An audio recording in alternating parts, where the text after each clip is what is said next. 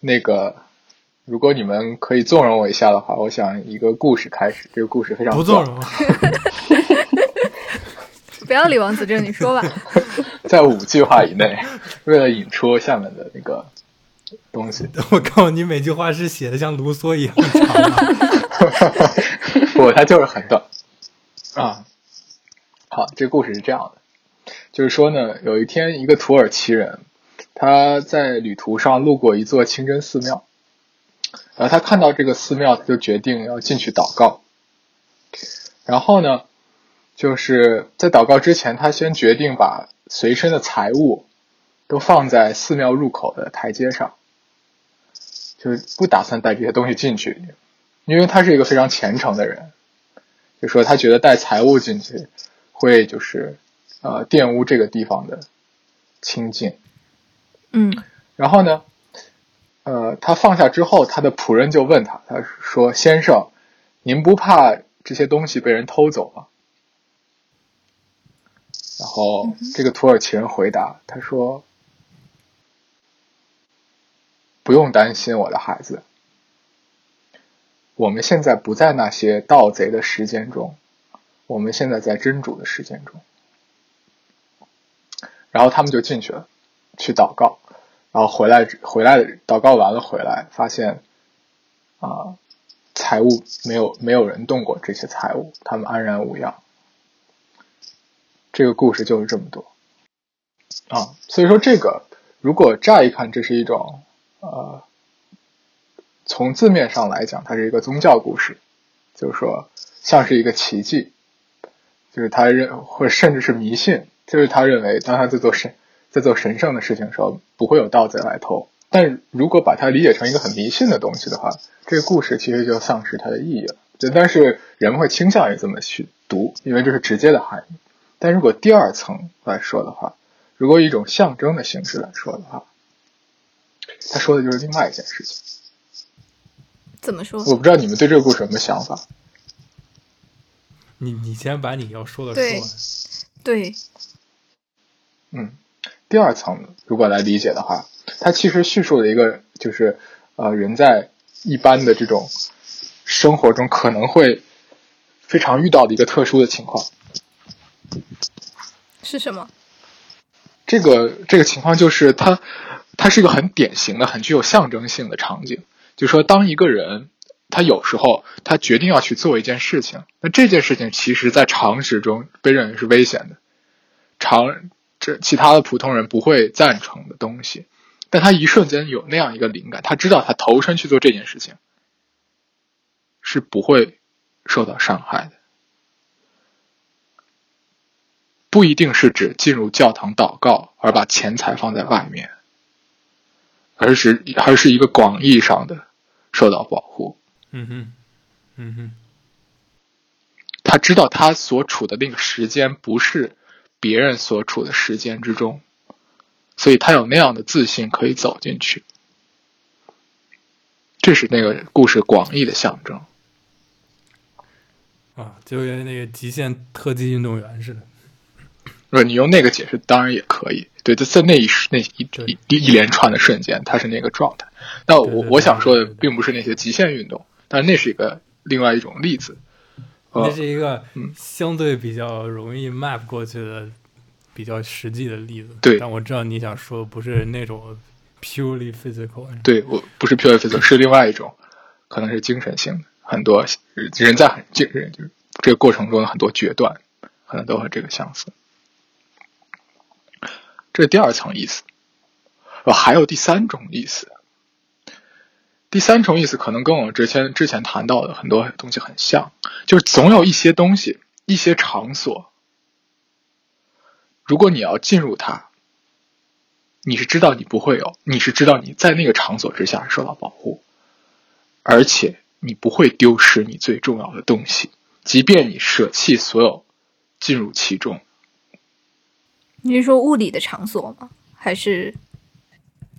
有可能是物理的场所，嗯，有有可能就是一个一个氛围，比如说有那些人在场，我知道我和这些人走到一起，嗯，即使我抛下我最重要的东西去和他们待在一起，我也不会真正丢弃那个东西。不会遗忘那个东西，或者说对于某些重要的，比如说，也可以这个比喻也可以扩展到书上面。比如说，我知道我抛下我之前所有的东西来阅读这本书，接受他的教诲，接受完了之后，我不会忘记我曾经有过最重要的东西，就不会因为他把我指引到别的我不该走的路上去。我对这个场所有这样的确信，那这个场所也可能是个实际的房间、教堂。嗯，如果它真的有这样的意义，那我相信这个场所它确实可以被称得上是神圣。嗯嗯，那这是我想说，这是这个故事，它如果不从宗教意义上来讲的话，它有很大的象征性和现实性。我要说的到这里，嗯，我可以不告诉你们这个故事是谁写的。我还是觉得这个太理想了，就是。我我虽然可能我一开始也挺相信能有这样子的故事，但最近发生的事情，包括我刚刚说的事情，就让我感觉到，就其实外面外外界的伤害比你想象的大。比如说，就说原来的这个故事吧，他这我第一反应就是还是挺扯的，因为他他其实是想说，他能这个氛围能能怎么说隔离开盗贼的伤害吗？因为他其实第一。就就在原本的故事里，你遭受的就是盗贼来抢你钱嘛？他难道能拦住盗贼来抢你钱吗？我我其实觉得这还挺难的。你你自己可以觉得，我还是记住我那，比如说就在你第三层那那里说，我还是能记住原来对我来说最重要的东西，我还能找到回去的路之类的。但是其实不是这样的，其实你要防备的是别人对你的攻击伤害。这种东西，嗯、这个外界的东西，你你可以说在那个氛围里面，你自己可以变得很坚定，但是你没法影响他人的感觉。嗯，哦，天哪，你我我杨洋你过十年要感谢林奇，我觉得他现在是一个非常好的听众。怎么？我我今天晚上交给你俩，嗯、我们俩听着。我同意你听说的，就是如果在物理，就是现实意义上。直接理解他说的这个话的话，是几乎行不通的。嗯，因为该偷的东西会被偷走。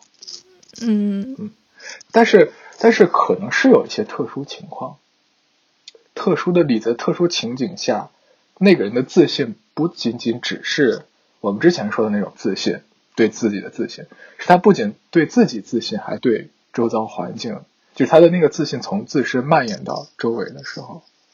我觉得第二种情况也是会出现，哦、嗯，我有那么一点点 get 到你，对，盗贼即使是盗贼也不会来，嗯，那种自信是一种就是感觉是掌控整个周围环境那个感觉是一种极，哎，我无法我说不太出来，但是就那种，就你很对你自己和周围还有你想干的事非常通透的理解，有的那个感觉，是那意思吗？对，它是建立在一种。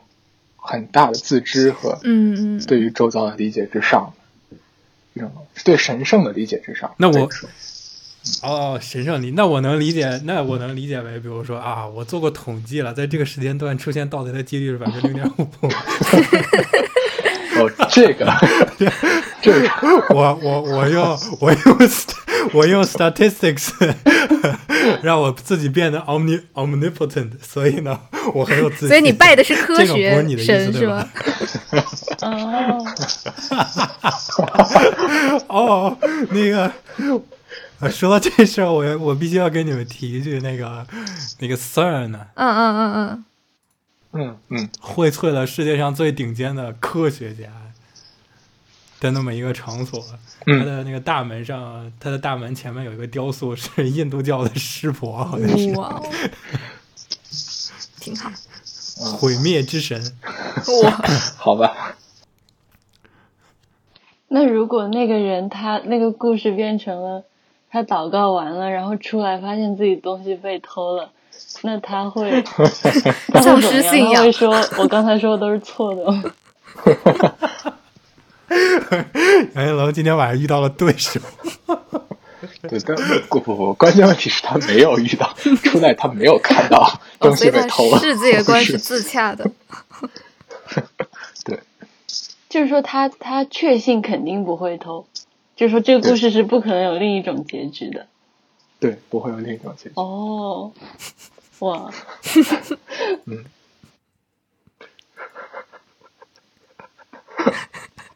对对不对，不是他意思，事实就是这样，他确实没被偷呀，对不对？这是故事交代。我刚才有有一点点就是联系到就是自己的感受的时候，是就是可能上上周我特别想去听一个音乐会，然后 然后因为怕新冠，然后纠结了很久，最后我还是去了。去的时候我也没戴口罩，什么防护都没做，然后。后来，但是后来出来第二天我就开始发烧，我就自己隔离了一周，但好像没事儿。就，但我不知道，如果我现在是躺在医院里，然后上气不接下气的话，我还会不会觉得当时那个感觉特别的安全？反正当时我是觉得很安全的，我简直就是一个。Parody 的版本，我觉得我们仨就是我们仨就是在不断的、无限的 以杨景楼原来意思完全跟那个原来意思不着边的类比，在进行一个一个一个的类比下去，让他毫无招架之力，然后最后说：“嗯，你们说的都对。”啊，这个对新新冠肺炎肯定不管用，但是但是。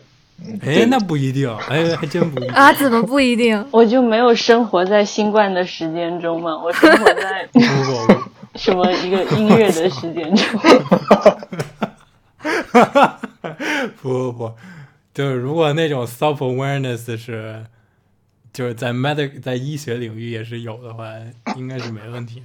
好吧，好吧，好吧，好吧。你们举的例子都是都是他，就是说，如果这个故事不是象征的故事，啊，这些例子是符合的，嗯、啊，那一般不对不对，不但它很贴近第三层了，第三层就是那个场所的那个问题，就是你的自己的那种怎么说 intentionality 延伸到整个 physical space 里面的那个那个状态。啊，是是是，对，是可以这么说。但我说的那个 statistics，我就在调侃你，但是 这肯定不是那个意思啊。但是就是它，它可能会有类似的效果。嗯嗯，我明白了。就就它它最后的效果是类似的，但是它肯定它那个 mechanism 不是那么搞的。嗯，是。所以 statistics 现在才能这么火嘛？就是我给你一个一个 illusion。啊，这个 illusion 的后面的 me mechanism 其实不是不是那个你真的想追求的东西，就跟互联网一样嘛，就 everybody is connected，这是我们的愿望。嗯、但是其实现在这种表象的 connected，其实其实是完全孤立状态了。就最后的 illusion 和那个真正的那个状态能达到的效果是很类似的。嗯，但它是个它是 imitation，所以就有点问题。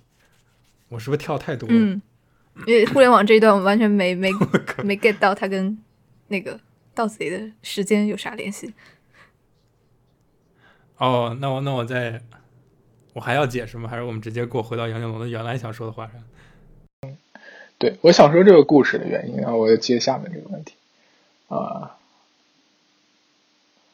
最因为我最近读了一点就是土耳其的文学，嗯，然后啊。嗯，偶然我在路上走，然后我就想到这个故事，然后就讲给你们听。嗯啊，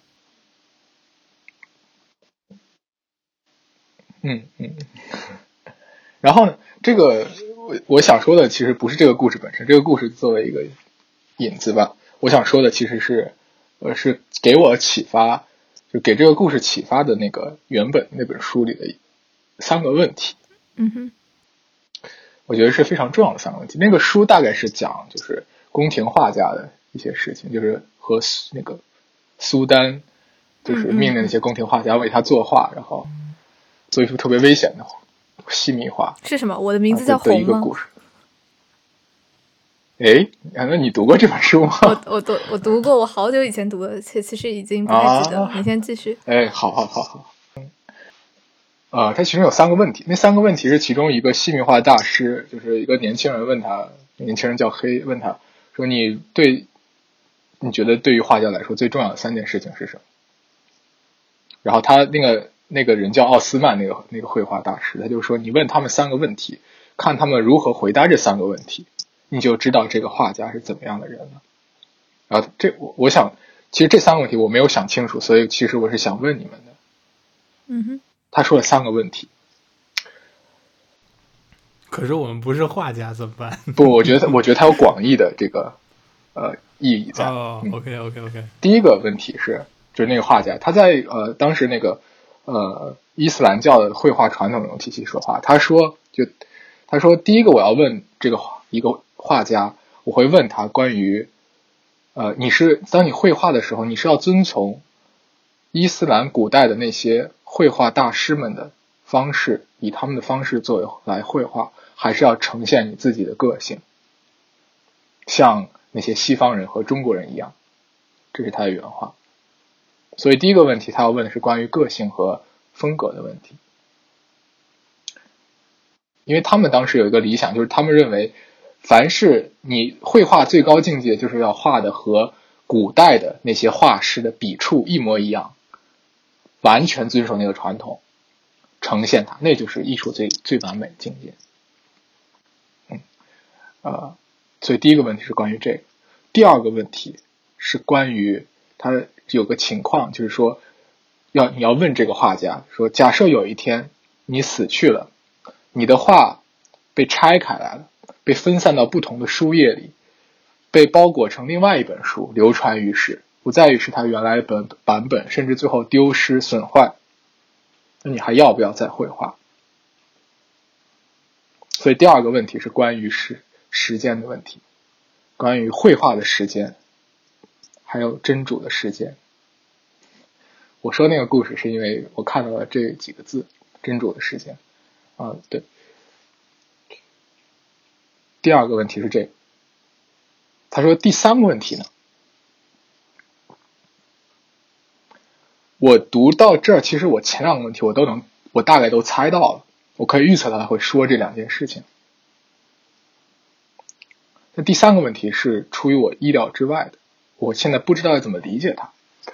啊，那个年轻人也很困惑，他就问他，那第三个问题该怎么做？然后那个那个人就说。他说：“你把前两个问题放在一起，第三个问题自然就浮现而出。第三个问题是关于失明的问题。你要问这个画家，你怎么看待失明这件事？”他说：“因为失明是画家最后的归宿，失明意味着一种黑暗。画家最后的归宿就是要在黑暗中，在。”主的黑暗中看见事，所以这是最后的问题。我只能隐约的理解他说这三个问题是在干什么，但是我不是很能理解，就是他最后的这个啊，这个失明的意味是什么？我不知道。那最后一个问题是什么？是如果是怎么理解失明是吗？还是怎么？对，就是你要问这个画家。你怎么理解失明？而且是他说的前两个问题会让第三个问题自动浮现出来，是吧？这句话不是你说的，这不是我说的，是他说的，是他说的，是吧？对。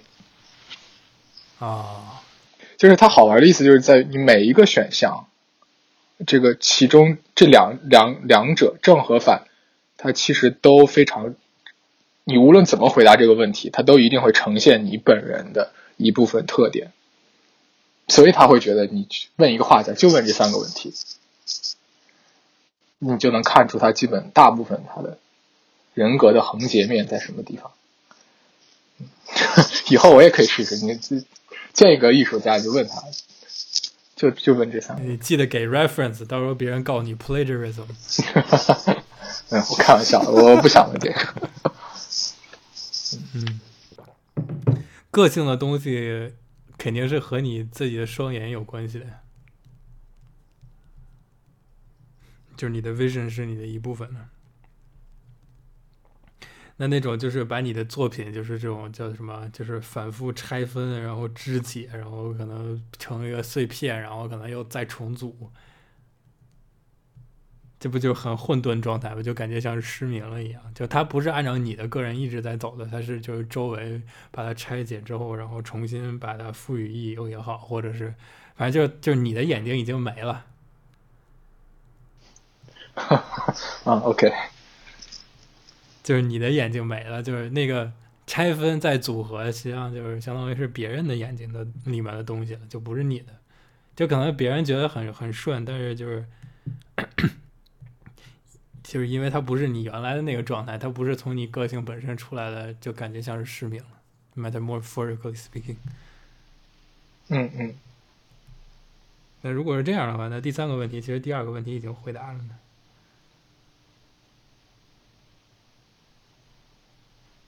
间接回答不是直接回答。我觉得第二个和失明不是有，不是那个直接的那个意思。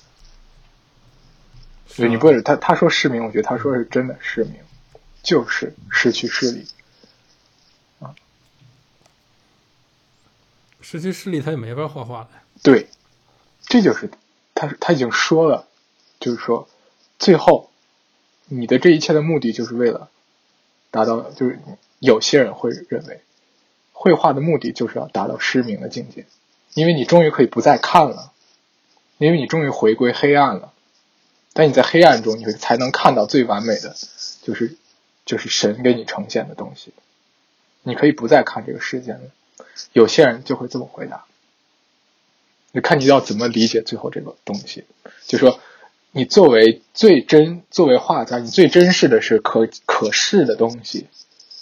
最后的考验是当你失去看目睹事物的能力的时候，你的本质要怎么回答这个情况？所以这是最最麻烦的事。你要怎么回答这个事呃，对于单纯来说也是这个问题。你如果做古典思想的研究，同样要面对这个问题，嗯、是吧？第一个问题是，你觉得思想在于像 Strauss 那样说的？你看这第一个问题问的就是 Strauss 和 Heidegger 之间的区别。真的，Strauss 的意思是你解读前人最理最完美的状态是理解的和前人一样，像前人理解他们自身一样理解他们，是吗？哦，不是我，嗯，没有，我被中国诗派 就感觉，就现在那些人没有这样子在做。好的，他们感觉就是 对。不不不不，我们不要引起不必要的、没有必要的、百无聊赖的、极其无聊的学术争端。我们继续。啊，对，就说对于思想之上，你是觉得就是是那样一种传统。就是是遵守传统还是呈现个性？就说思想这个东西和个性有关系吗？是你的智性要达到一种完善的程度，像古代的一些哲人一样，那造的思想的自我完善，还是在说只有你个人的人格呈现出来之后才叫思想的完善？其实这个这一点来说，就是 Strauss 和 Heidegger 是有不同回答的。嗯，你为什么预设它会有一个完善的状态呢？嗯，这这个问题的预设。我是重复问题。哦，嗯，他说，这是问题吗？就是说你觉得呢？我觉得，嗯，我不知道。我觉得那个所谓就是说跟什么什么一样达到完善，就是，嗯，就是你很难说这是个什么东西。然后，哦，你比如说现在古典学研究的很多很多。感觉它其实是在，其实它是在研究当代，或者说它是在研究近代欧洲历史之类的。就它是在通过，就是他们对古典怎么看来研究，就是一些后期的东西。哦。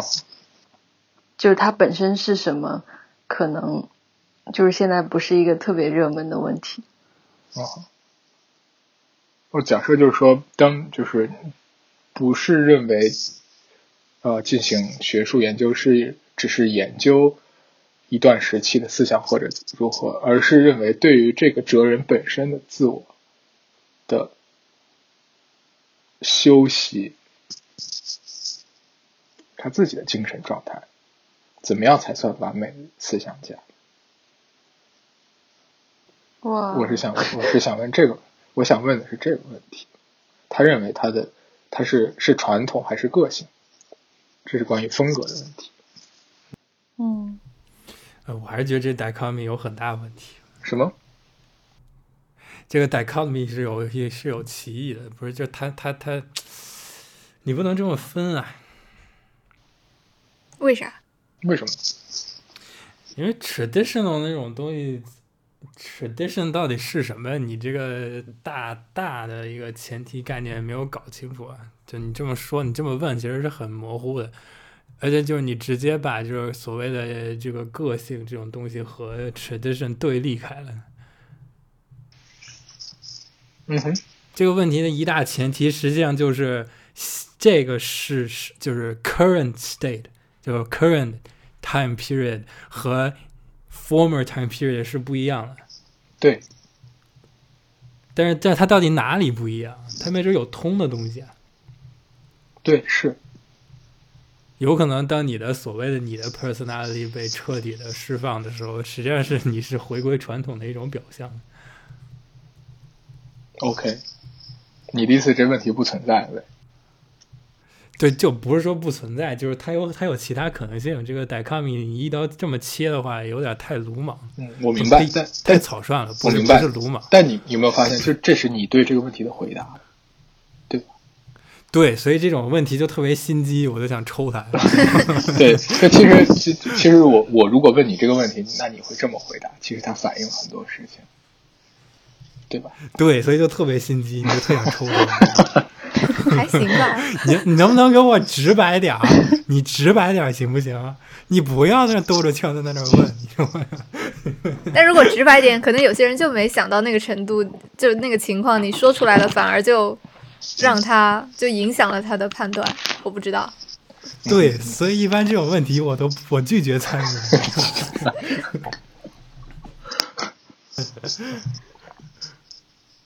问题是巧妙的，嗯，对于那些真正就确实啊，不，这问题是心机的，你的心机就是我的巧妙，不对，我的心机是你的巧妙，谁的事？啊，但我我想跟你们说的是这三个问题，其实还有最后一个问题，咱们嗯，不知道你们的想法。你看看这人多巧妙，还留着一个问题。啊，没有没有，我就说那个失明的问题，你们要怎么说？没有别的了。失明的问题怎么说？是吗？嗯，不是，那那看那个人失明的时候，他是在什么状态啊？我是觉得他说的那个是有可能，就是作为一个，作为一个，如果真的是一个画家的话，到最后那个状态，其实他看得见看不见，不影响他创作。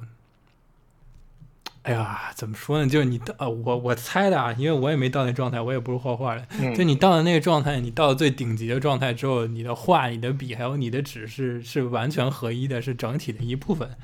所以就是你的任何的一些 intention 都可以直接在那个纸上表现出来。嗯，就是如果你要非要特别 scientifically analyze 的话，那可能就是你的肉体记忆它已经在那里了，你不需要视觉了。但我说的是创作，我没有说就是写生啊，那写生是不可能的。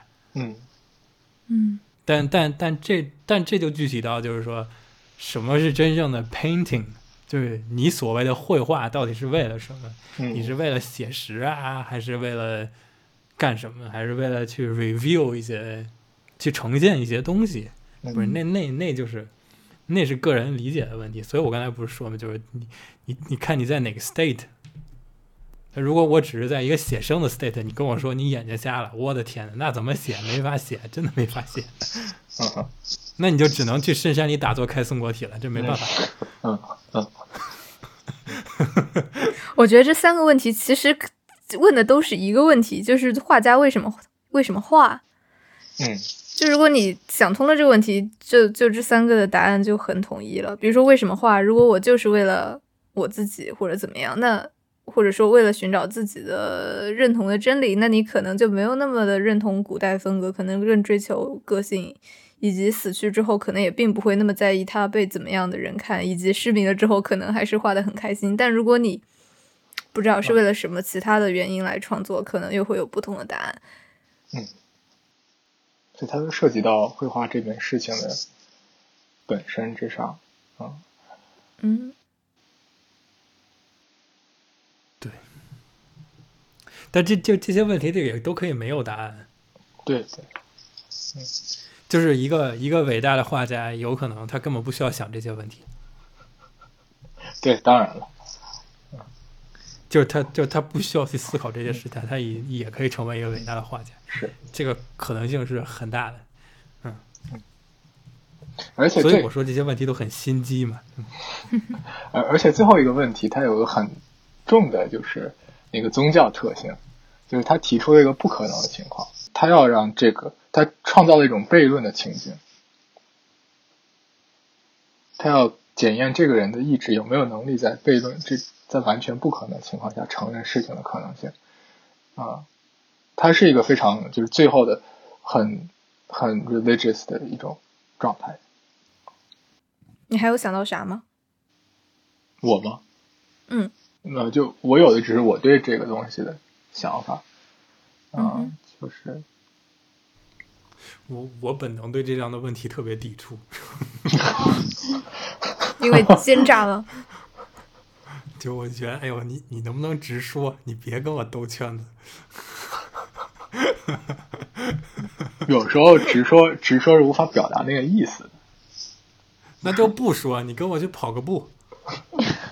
但是，对，关键不就是在要表达意思？